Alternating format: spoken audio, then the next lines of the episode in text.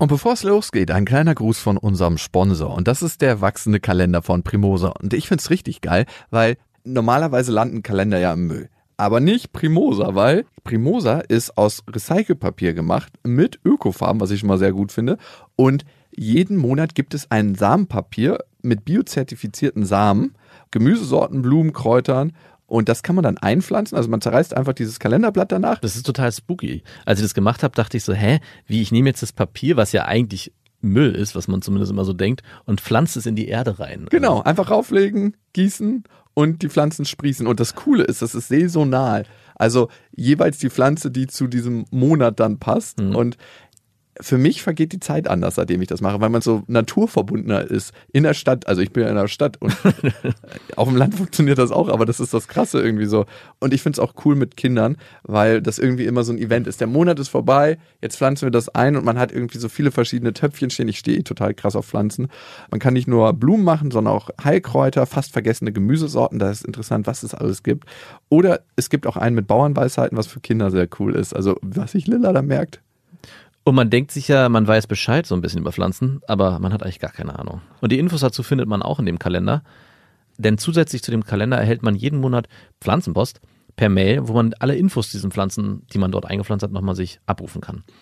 Und ich finde das eine super Geschenkidee, weil manchmal weiß man nicht bei Menschen, die schon alles haben, hey, was schenke ich denen zu Weihnachten? Nicht nur bei Menschen, die schon alles haben, so generell ein sinnvolles Geschenk Total. schenken fällt manchmal sehr schwer und hier hat man definitiv etwas, wo derjenige auch wirklich was von hat. Und man kann auf primosa.de auch Samenpostkarten erwerben und Samenbomben. Also Sachen, die man reinfeuert und dann entsteht eine schöne Blumenwiese. Ich habe das auf meinem Balkon, by the way. Mehr Infos dazu findet ihr auf primosa.de. Primosa wird geschrieben P-R-I-M-O-Z-A. Und mit dem Rabattcode Beste Freundinnen bekommt ihr 10% Rabatt auf alle wachsenden Kalender von Primosa.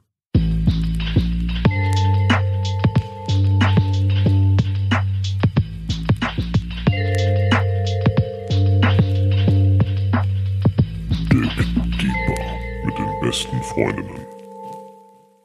Ist Untreue schlecht, weil sie anderen Personen wehtut oder weil sie generell schlecht ist? Hm, manchmal würde ich mir wünschen. Nur weil sie anderen Personen wehtut. Genau. Aber so ist es doch eigentlich auch, oder? Ich frag dich, nicht du mich. Warum ist man treu? Für sich selber oder für die andere Person? Ich glaube, weil man anderen Personen nicht wehtun möchte. Hat es auch Vorteile für einen selbst, wenn man treu ist? Manchmal, glaube ich, kann man eine engere und stärkere Verbindung zu einer Person aufbauen, wenn man nur mit dieser Person die Verbindung hat. Ich glaube auch zu sich selbst. Das ist typenabhängig. Natürlich. Aber ich glaube, wenn man jemand ist, der das für sich in seinem Leben braucht, kann es auch das eigene Ego stärken. Mhm. Aber nichtsdestotrotz glaube ich daran, dass eigentlich das ein moralisches Gefängnis ist. Wenn es deiner Freundin nicht wehtun würde, würdest du dann mit anderen Frauen schlafen? Nee, das ist, glaube ich, das, was ich meine gerade dass es für mich hilfreich ist, und diese Erfahrung habe ich ja schon mal gemacht, dass ich das parallel gemacht habe, Affären geführt, in Beziehung war und mit einer anderen Frau was hatte und mir das selber nicht gut getan hat. Also, dass ich selber in so einem Modus gekommen bin, dass es mir einfach extrem schlecht ging. Und ich ja. so, das war nicht, weil ich der anderen Person wehgetan habe, sondern Vielleicht war ich damals auch noch etwas sensibler emotional und habe mich halt mehr auf eine Person eingelassen. Und in dem Moment, wo ich mich auf eine zweite Person eingelassen habe, hat es mich selbst gespalten. Es gibt andere Menschen, denen macht es gar nichts. Ja, ich hörte davon. du müsstest das jetzt nochmal ausprobieren. Wie ist es mit deiner jetzigen Frau? Weißt du, was ich mich letztens gefragt habe? Guckst du dich eigentlich an in Videocalls oder guckst du die Person an? Also es kommen ja meistens zwei Fenster. Ne? Einmal das große Fenster, wo die Person erscheint oder die Person, mit denen man telefoniert. Mhm. Und dann ein kleines Fenster, wo man selber drin ist. Ich habe tatsächlich Schwierigkeiten, die anderen anzugucken, wenn ich mich auch selber bewege irgendwo in einem Fenster. Es gibt leider nicht die Option in diesen Videocalls, sich selbst groß zu machen und die anderen ganz klein, oder? dann fällt das Lachen auch viel leichter, wenn man sich selber sieht. Ich kann die Frage ganz einfach beantworten. Ich gucke die anderen an. Ich gucke mich selber an. Du bist so ein guter Mensch. Du guckst dich selbst an, ne? Nein. Natürlich. Ich muss mich selber dann irgendwie wegschieben. Okay. Ich bin so abgelenkt von mir selbst. Hat dich deine Kindheit in irgendeinem Punkt ängstlich gemacht? Oh ja, in vielen Punkten. Ja? Mhm. Du bist ein kleiner Hosenscheißer geworden. Ich bin ein Hosenscheißer gewesen, geworden. Ja, doch, ich war. Und manchmal noch immer. Immer noch, auf jeden Fall. Also gerade wenn es so darum geht, nicht die eigenen Stärken zu kennen, sondern auch diese nach außen glaubwürdig zu vertreten, Das ist eine Sache, die mir, habe ich mir gerade gestern erst wieder Gedanken gemacht, warum mir das eigentlich so schwer fällt, wenn ich was gut kann, zu sagen, hey, guck mal hier, ich kann was Gutes. Dir fällt es ja ganz, ganz leicht. Meinst du? Ja. Und das sehe ich auch als was Positives. Was ist dann auch dabei, wenn man der Meinung ist, hey, ich kann was gut? Zu Aber sagen, kehre ich das immer nach draußen? Nee, nee, es geht nicht darum, das nach außen zu kehren. Es geht einfach darum, das auch nach außen zu transportieren. Hey, guck mal, ich kann was. Muss man das verbal machen? Nö, darum geht's auch nicht. Geht auch nicht unbedingt um verbal. Es geht einfach um eine Haltung und sich nicht verkaufen, aber zumindestens dem anderen zu signalisieren, hey, du kannst mir vertrauen. Wenn du mir diese Aufgabe übergibst, erledige ich sie zu meinem besten Gewissen und so, dass du auch zufrieden bist.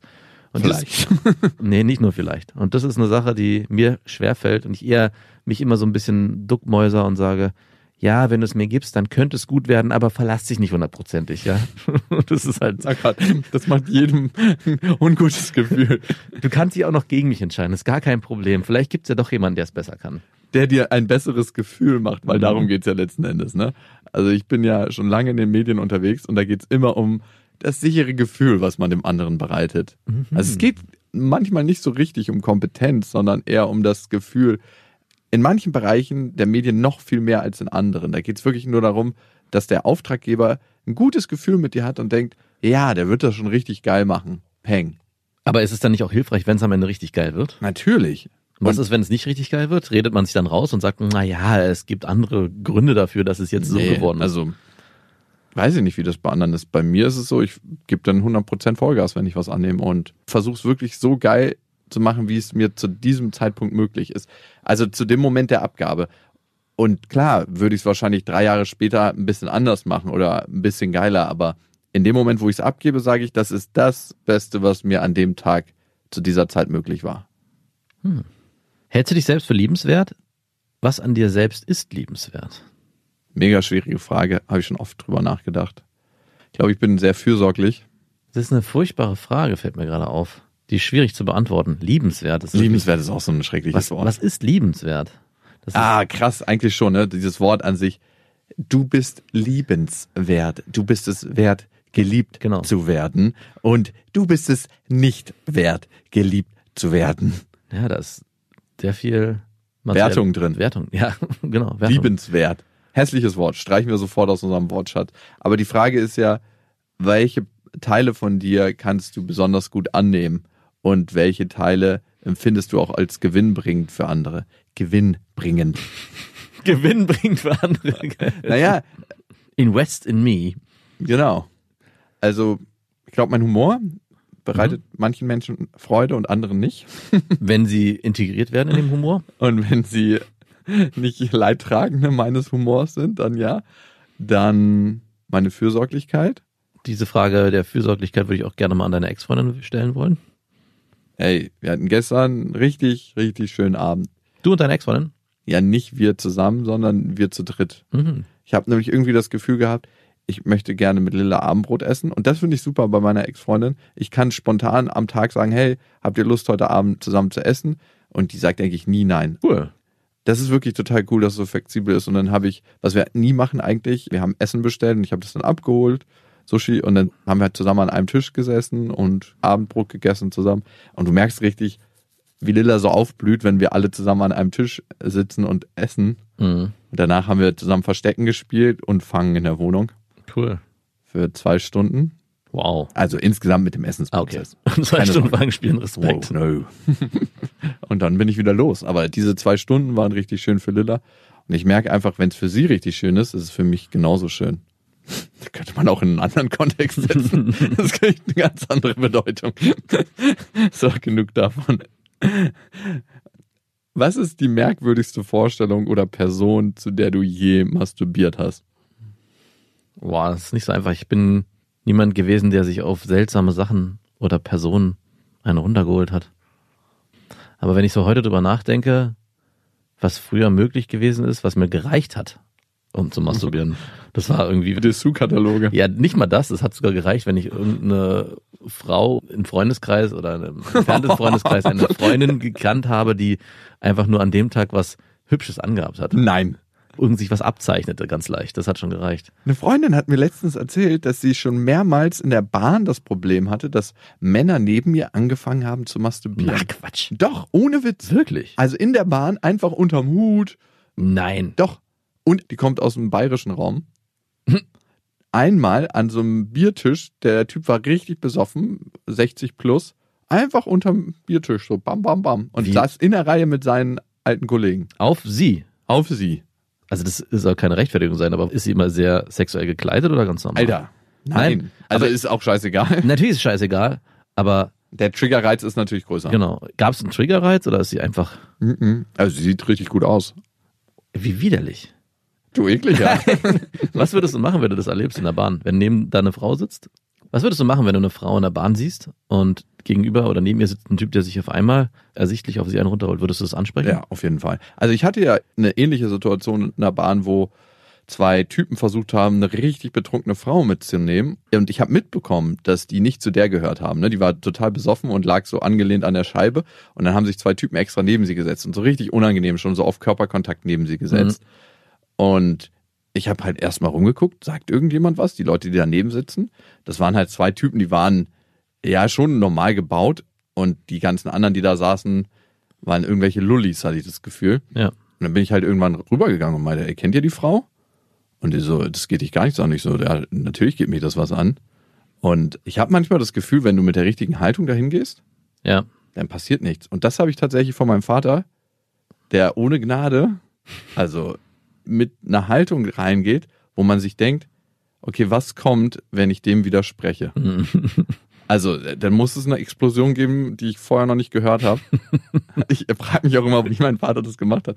Ich hatte ja schon diverse Situationen, wo ich dachte, ey, das scheppert hier gleich und es hat nie gescheppert, weil er einfach mit einer Haltung reingegangen ist und auch sich der Sprache, dem Kontext angepasst hat. Wenn du Ja. mit bestimmten Assis redest, da kannst du nicht sagen, ey, könntet ihr bitte eure Finger von der Frau lassen, sondern es muss gleich kommen, ey, ihr lasst die Finger von der Frau. Ja, ein Kumpel von mir hat immer gesagt zu mir, du solidarisierst dich mit dem Pöbel.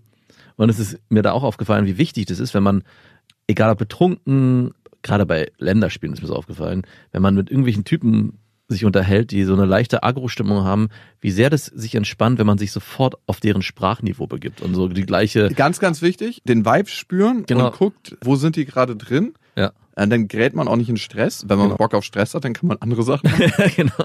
Aber auch ganz, ganz wichtig, denen zu verstehen zu geben, wenn es in irgendeiner Weise eine Grenzüberschreitung gibt. Ich spreche alle deine Sprachen, die du zur Verfügung hast. Ja, Auch wenn es letzten Endes Körpersprache ist. dann knallt's. Du, ich würde jetzt nicht mit denen eine Schlägerei anfangen, Nein. aber ich würde die auf jeden Fall anfangen zu fixieren. Und dabei helfen mir jahrelanges Ringtraining. Oder wie Rabe Socke sagen würde, sonst knallt's. Nein, ja, ich habe übrigens letztens, und das war nicht so gedacht, das wurde mir von der Frau später gespiegelt, so ein richtig billiges Manöver. Also ich hatte was mit einer Frau und die war bei mir zu Hause und die meinte irgendwie, sie kann richtig gut ringen und ist richtig stark. Und ich so, ja, kannst du mal ausprobieren. Und wir hatten nichts körperlich vorher und das war auch von mir vielleicht nicht so angedacht. und dann meinte sie so, ja gut, kannst du ja mal ausprobieren. Zieh dich schon mal aus. leg dich hin, wir müssen reden. Und dann hat sie so versucht, ein paar Griffe zu machen. Da habe ich ihr gesagt, ich zeig dir mal ganz langsam so einen Griff, wie ich dich werfen würde. Und das ist so ein Griff, wo du dann quasi hinter den Hals greifst bei ihr, den Arm anfasst von beiden Seiten und mit deiner Hüfte in ihre Hüfte stößt, aber dein Teil des Rückens und damit verliert sie dann den Bodenkontakt und in dem Moment, wo sie den Bodenkontakt verliert, kannst du sie so rumschleudern. Und ich habe sie dann auf die Couch geschleudert und von da aus Nein. eine Stunde später Nein. Oh Gott. und wir mussten beide halt so krass lachen, weil das einfach der schäbigste und billigste Move war. Und wahrscheinlich ist dieser Wurf noch nie im Sex geendet. Na, Ah, weiß man nicht, ne? Weiß man nicht. was war denn das Merkwürdigste, worauf du masturbiert hast? Meine französische Lehrerin damals. Das war so die einzige, die Ü40 war in dem ganzen Lehrerkonsortium. Und ich habe gerade experimentiert, wie das überhaupt ist zu masturbieren. Ich habe ultra spät angefangen zu masturbieren. Ich dachte mir so, okay, was bringt das jetzt hier? Also mir gar nichts. Und die ganzen Jungs haben schon erzählt so, yo, wir duschen immer extra lang und benutzen den Wasserschlauch. Ich so, was für eine Wasserverschwendung?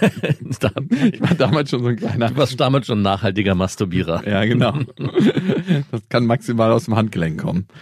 Und ja, es hat aber auch nicht so richtig funktioniert. Masturbieren hat tatsächlich erst nach meinem ersten Mal funktioniert. Und ich weiß nicht mehr genau, ob ich das nach dem 16. oder 17. Lebensjahr hatte. Mir hat mal ein Kumpel gesagt, wenn man sich auf einer Frau, die man attraktiv in einen runterholt, verliert sie ein kleines Stück ihrer Seele. ja, genau. Und man wird blind, wenn man masturbiert. Welche Fehler würdest du in deiner zukünftigen Beziehung vermeiden wollen? Also der größte Fehler, den ich gemacht habe in meiner letzten Beziehung, war aus dem Kontakt gehen mit meiner Ex-Freundin. Auch wenn es ganz, ganz hart und schwierig für mich wurde emotional. Ich habe ja irgendwann angefangen, sie einfach zu ignorieren, damit ich das Ganze, was mir so entgegenkommt, nicht mehr spüren musste. Mhm. Also einfach so, hey, ich höre dich nicht mehr, ich sehe dich nicht mehr, ich habe angefangen, sie nicht mehr anzugucken. Und sie hat immer lauter Hallo gerufen mit ihrer Art, wie sie das macht. Das sehe ich leider schon in Teilaspekten bei unserer Tochter. Ne? Wenn ich reinkomme, ist Lilla ganz oft so, dass sie mich erstmal ärgert, um so eine Art Kontakt aufzubauen. Und ich glaube, das hat sie übernommen von ihrer Mama. Meinst du? Vielleicht. Wie also, sieht denn das Ärgern aus? Du hast ja ein komisches Hemd an. Okay. Ich so, äh, das ist ein Holzfällerhemd. Trägt. Papa manchmal. Also ich dachte, das wäre eher so körperlich raufend. Nee. Hm. Naja, das kommt dann als nächstes. Also sie weiß dann, dass ich sage, okay, sag das noch einmal und dann jage ich sie halt und dann killer ich sie und dann. Okay, wenn es genau in die Richtung geht, dann ist es eher ein gelerntes Muster, um Kontakt aufzubauen und ich glaube, das ist auch völlig okay, gerade zwischen Vater und Tochter oder Vater und Sohn. Also ich erlebe das bei mir auch. Meine Kinder sind sofort, wenn ich nach Hause komme, in diesem Modus, wir wollen toben und wie kommen wir da am einfachsten hin? Und das passiert auch über so eine komischen Spielchen. Ja. Und das ist auf jeden Fall der größte Fehler, den ich gemacht habe. Da nicht in Kontakt zu sein mit ihr und mich rauszuziehen. Ich habe es aber irgendwann nicht mehr ausgehalten. Es war einfach zu hart für mich. Hm. Also jedes Mal die volle Breitseite der Negativität auf mich ein, einprasseln zu lassen es hat einfach nicht meinem Leben entsprochen. Ich merke das immer noch heute. Also ich kriege immer wieder eine Bestätigung dafür, dass ihr Blick auf die Welt und mein Blick auf die Welt ein ganz anderer ist. Und wenn der so fundamental verschieden ist, glaube ich, passt das in ganz, ganz vielen Aspekten nicht.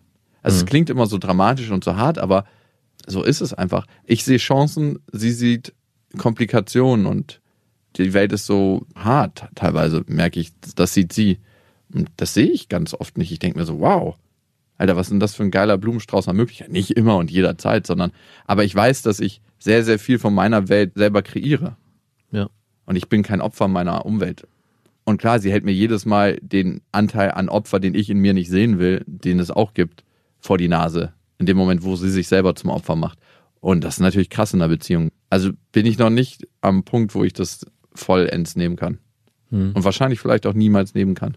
Kennst du das, wenn die Sicht auf die Welt so fundamental anders von jemandem ist und du merkst einfach, dass es sich ein Stück runterzieht? Als kleines Beispiel, wir haben jetzt ein ganz kleines Wassergrundstück uns angeguckt, ne? Wo man so einen kleinen Trailer raufpacken kann und dachten, ey, vielleicht wäre das was, das Ding zu pachten, dass man im Sommer irgendwie was hat, wo man einfach chillen kann. Ja. Ne? Weil es ist nicht so voll am Badesee und so, dann geht man da hin, packt sich hin und ist ganz cool einfach. Ja. Und sie hat halt gleich so gesehen, ah, die Nachbarn sind bestimmt kacke und die Einfahrt ist sehr klein. Und ich denke mir so, ja, und wenn die Einfahrt klein ist und man da irgendwas raufsetzen will, dann mietet man einen Kran, der fährt da in die Straße rein und hebt das über die anderen Grundstücke rüber. Ist doch kackegal. Also, ich sehe immer so Hindernisse, wie kann man das überwinden und wie kann man es trotzdem möglich machen? Also, ich finde, es gibt zwei Möglichkeiten. Entweder gibt es Hindernisse und man versucht irgendwie die zu umgehen oder man sieht diese Hindernisse nicht als Hindernisse, sondern es ist so, wie es ist und wir müssen damit leben, aber nicht negativ. Also immer zu sagen, ah, das geht nicht, weil ich kenne das irgendwo, ja. Ich war auch mal so. Und das beschränkt einen unglaublich. Und ich musste irgendwann die Energie für mich und für sie aufwenden, um Dinge möglich zu machen. Und das ist nicht meine Verantwortung. Das hatte ich bei meiner Mutter, das hatte ich bei ihr. Und das ist ein Gefühl, was ich nicht mehr spüren möchte. Ich finde, man schafft zu zweit nicht so viel oder man kann nicht zu zweit so viel kreieren. Weil es ist so, als ob du immer mit angezogener Handbremse Auto fährst. So, wo du denkst, warum riecht das denn hier so komisch? Bei mir haben letztens die Bremsklötze vom Fahrrad geschliffen. ich habe erst gedacht, so, wow, die Berge sind ein bisschen anders geworden. Es war ein gutes Training, ne? seinen eigenen Antrieb nicht zu verlieren, aber irgendwann nervt das. Man kann es auch übertreiben und dann alle Möglichkeiten sehen. Ja, ich bin da vielleicht auch ein bisschen zu sehr übers Ziel hinausschießend manchmal, ne? Hm. Aber wenn ich mich angucke und wie mein Leben verlaufen ist bis jetzt und wo ich mal stand, als ich in der Schule war und wo ich heute bin, da denke ich mir so, wow, es gibt viele Punkte, wo ich total meinen Weg gegangen bin und wo ich richtig glücklich darüber bin. Mhm. so, du, welchen Sexpartner Sexpartnerin bereust du? Ich bereue sehr, das tut mir heute noch manchmal weh. Ich hatte damals in meinem Praktikum mit einer sehr attraktiven, dunkelhäutigen Frau was zu tun. Und die hat mir sehr gut gefallen. Und wir haben so die ganze Zeit so angemandelt, es war die ganze Zeit so ein Spiel. Sie wollte nicht so richtig, aber sie wollte irgendwie doch. Und dann gab's da noch eine andere, die so eine blonde kleine, ja, die nicht so gut aussah, aber auch attraktiv war. Und diese blonde war leider oder zum Glück viel, viel leichter verfügbar. Warum zum Glück? Weil ich die dann gebimst habe. Ja, aber bereust du's? ja, Darum ich bereue es. Ja, ich bereue es, weil ich glaube, es wäre möglich gewesen, mit dieser dunkelhäutigen was anzufangen. Und ich glaube, da wäre auch mehr möglich gewesen. Mit dieser blonden war es nur ein kurzes Techtelmechtel, so ein One-Night-Stand. One Night Stand. Ich glaube, es waren sogar zwei Night-Stands. Aber mit der dunkelhäutigen. Du hattest dann verbrannte Erde ja, hinterlassen, die ne? wollte, das war vorbei. Das Ding war durch. ja, Du natürlich. Ja, aber ich dachte mir, Wow, war dumm. Sherlock. Die war jetzt richtig gut. Die hat auch gemodelt.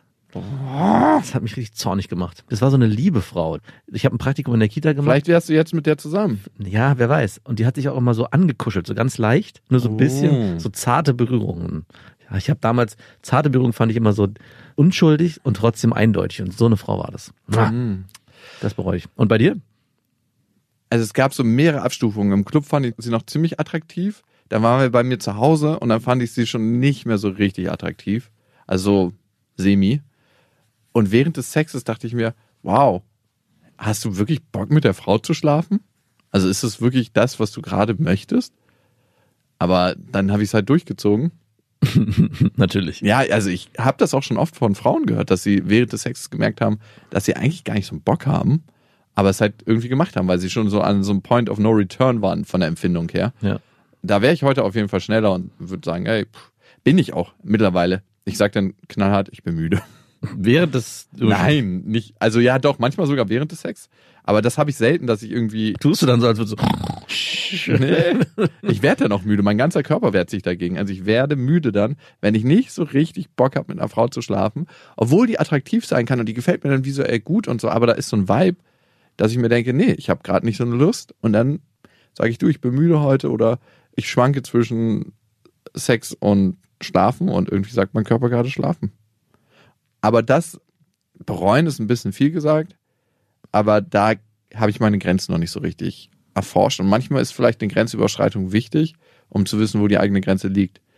Manchmal vielleicht auch nicht. Aber das hätte ich rausstreichen können. War auch kein guter Sex, logischerweise. Natürlich nicht. Dick Deeper.